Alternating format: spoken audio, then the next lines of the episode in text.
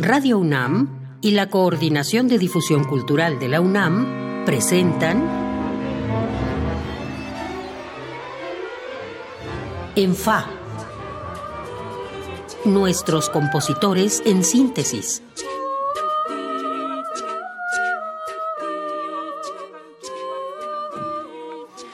Bienvenidos a una nueva emisión de ENFA, nuestros compositores en síntesis. Yo soy Iván Martínez y como siempre le agradezco que me acompañe esta media hora, como le agradezco a nuestro invitado de hoy, el compositor Antonio Juan Marcos, que se haya hecho un espacio en esta visita a México para platicar con nosotros.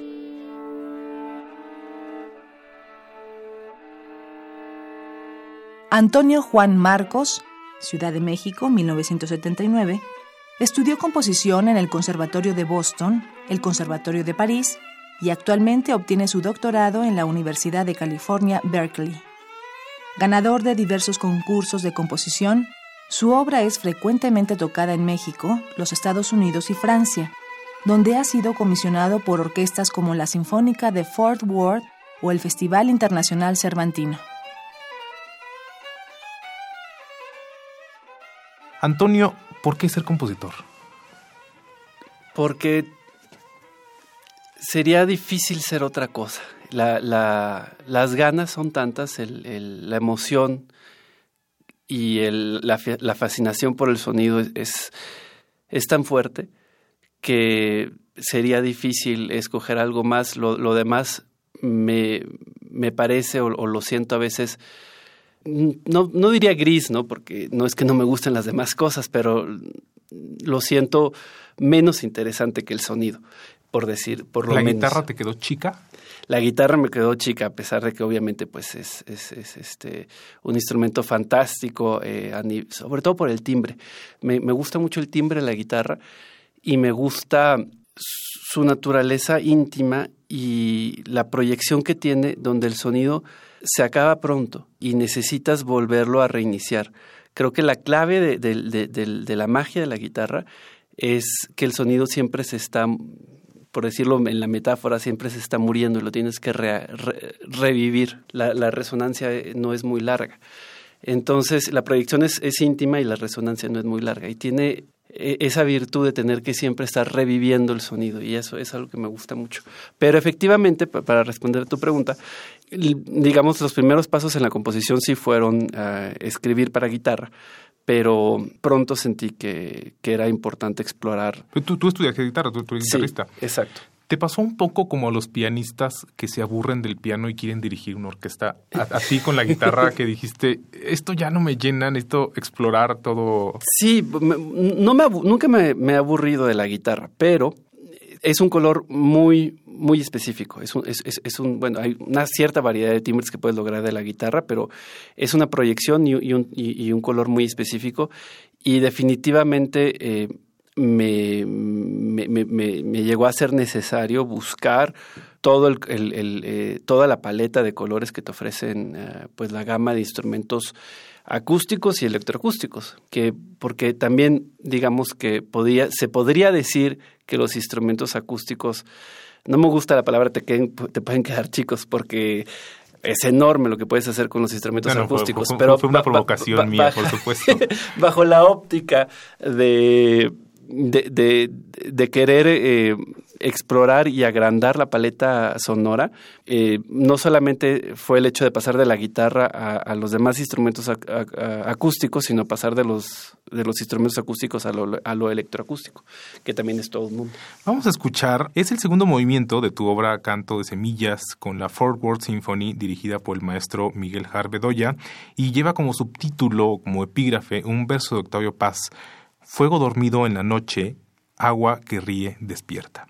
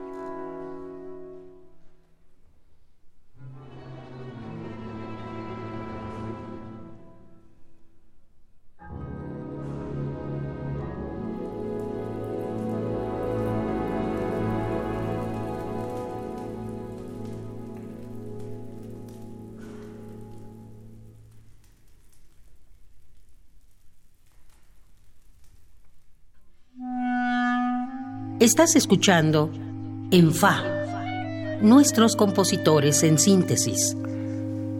Acabamos de escuchar el segundo movimiento de Canto de Semillas con la Orquesta Sinfónica de Fort Worth dirigida por el maestro peruano Har Bedoya. Hablemos, ¿cómo describirías en Fa? ¿Cómo se llama este programa? Ese lenguaje. Porque además fuera del aire me dijiste algo que tiene mucha razón y lo voy a repetir yo. A lo mejor a ti se te hace muy presumido decirlo, pero yo sí lo puedo decir se ha configurado una voz muy propia y muy particular tuya. Te agradezco. Que, es muy independiente de, esas escuelas, es decir, escuchas tu música y no es, eh, estoy escuchando al alumno de, o estoy escuchando la técnica de acá. No, es una voz que se ha configurado de todos esos, de todas esas influencias. Pero ¿cómo la defines? Pues la manera más, más obvia sería definir el cúmulo de influencias, pero finalmente no es eso no, no, no, no es, sería como decirte una receta, este, y, y, la receta nunca es el plato, ¿no? El plato es la, la, receta y algo más.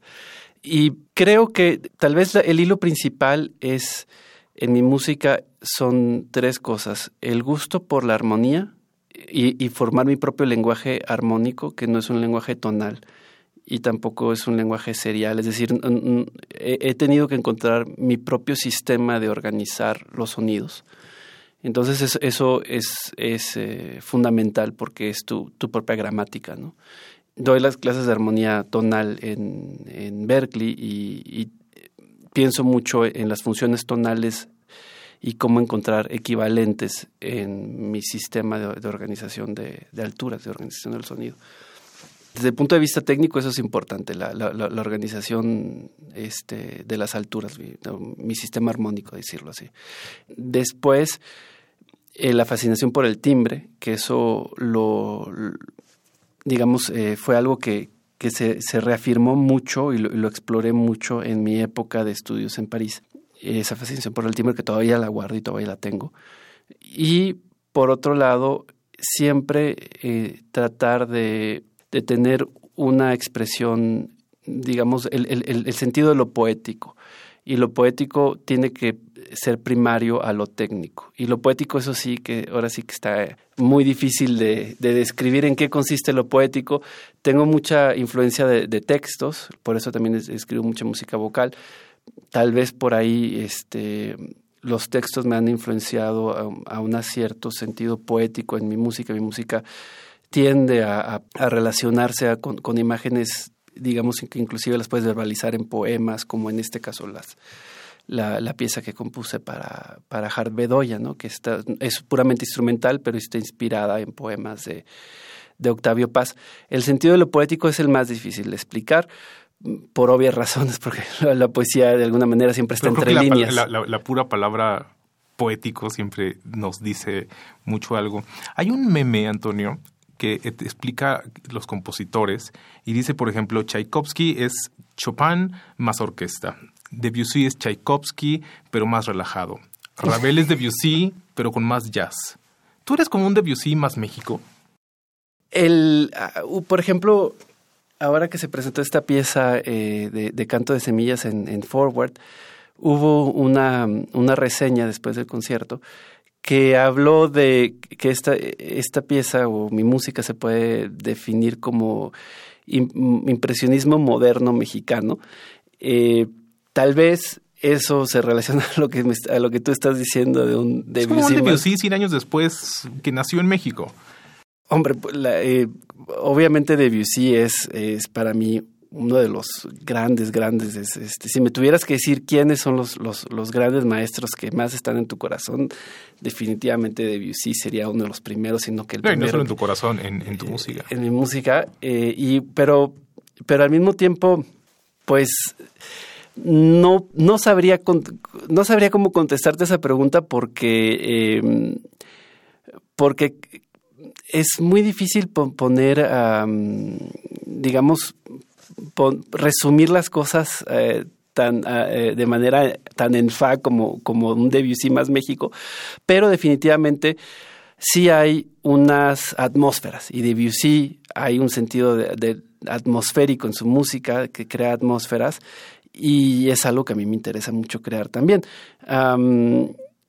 sería un honor, en todo caso, este, pensar que se puede... Tú, acepta, tú acepta el elogio. Se puede pensar, se puede relacionar con tú, Debussy. Tú acepta el elogio, no, no, fue, no fue en boca propia.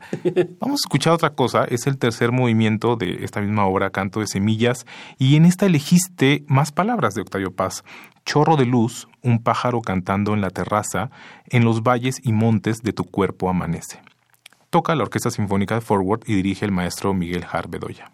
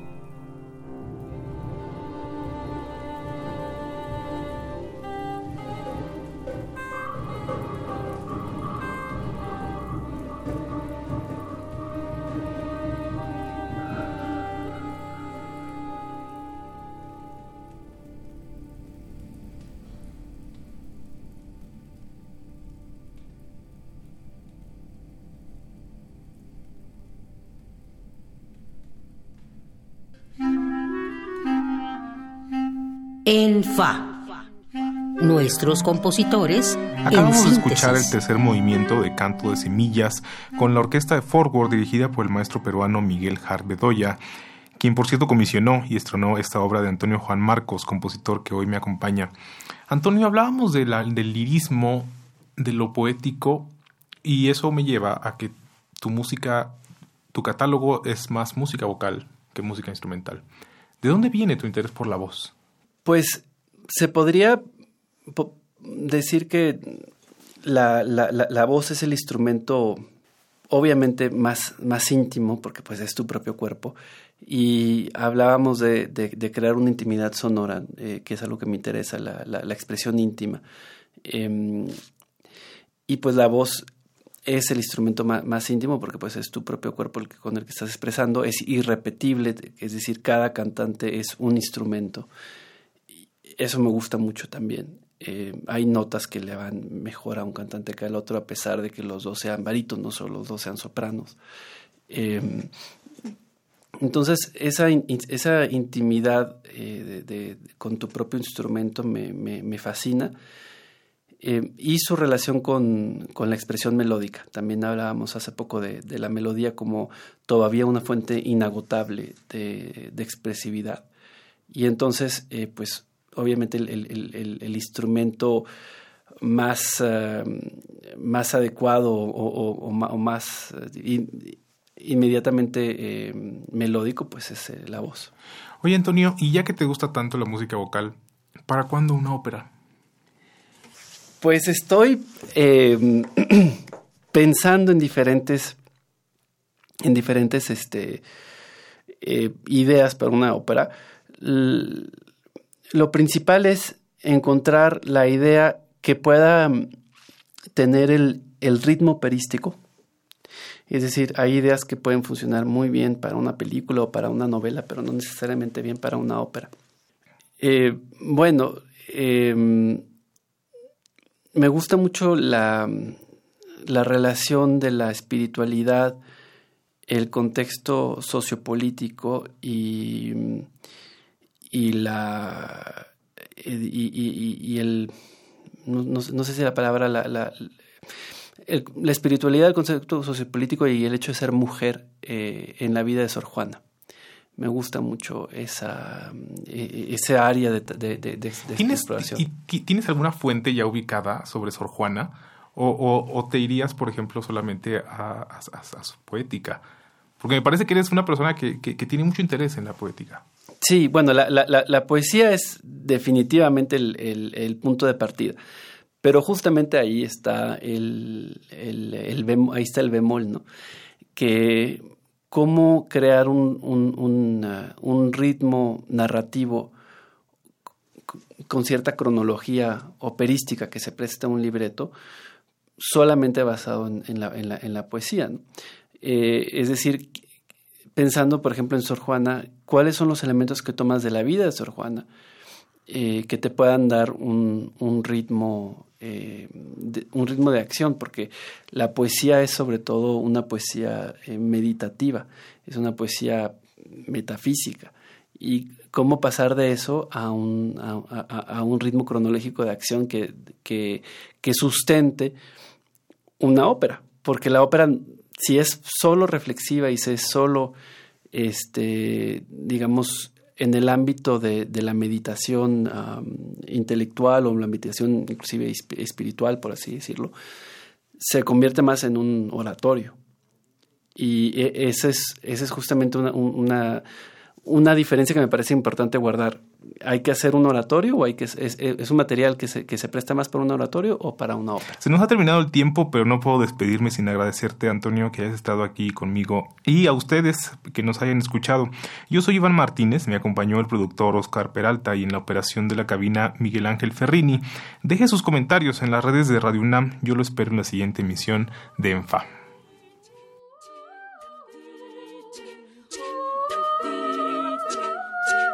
Radio UNAM y la Coordinación de Difusión Cultural de la UNAM presentaron En Fa, nuestros compositores en síntesis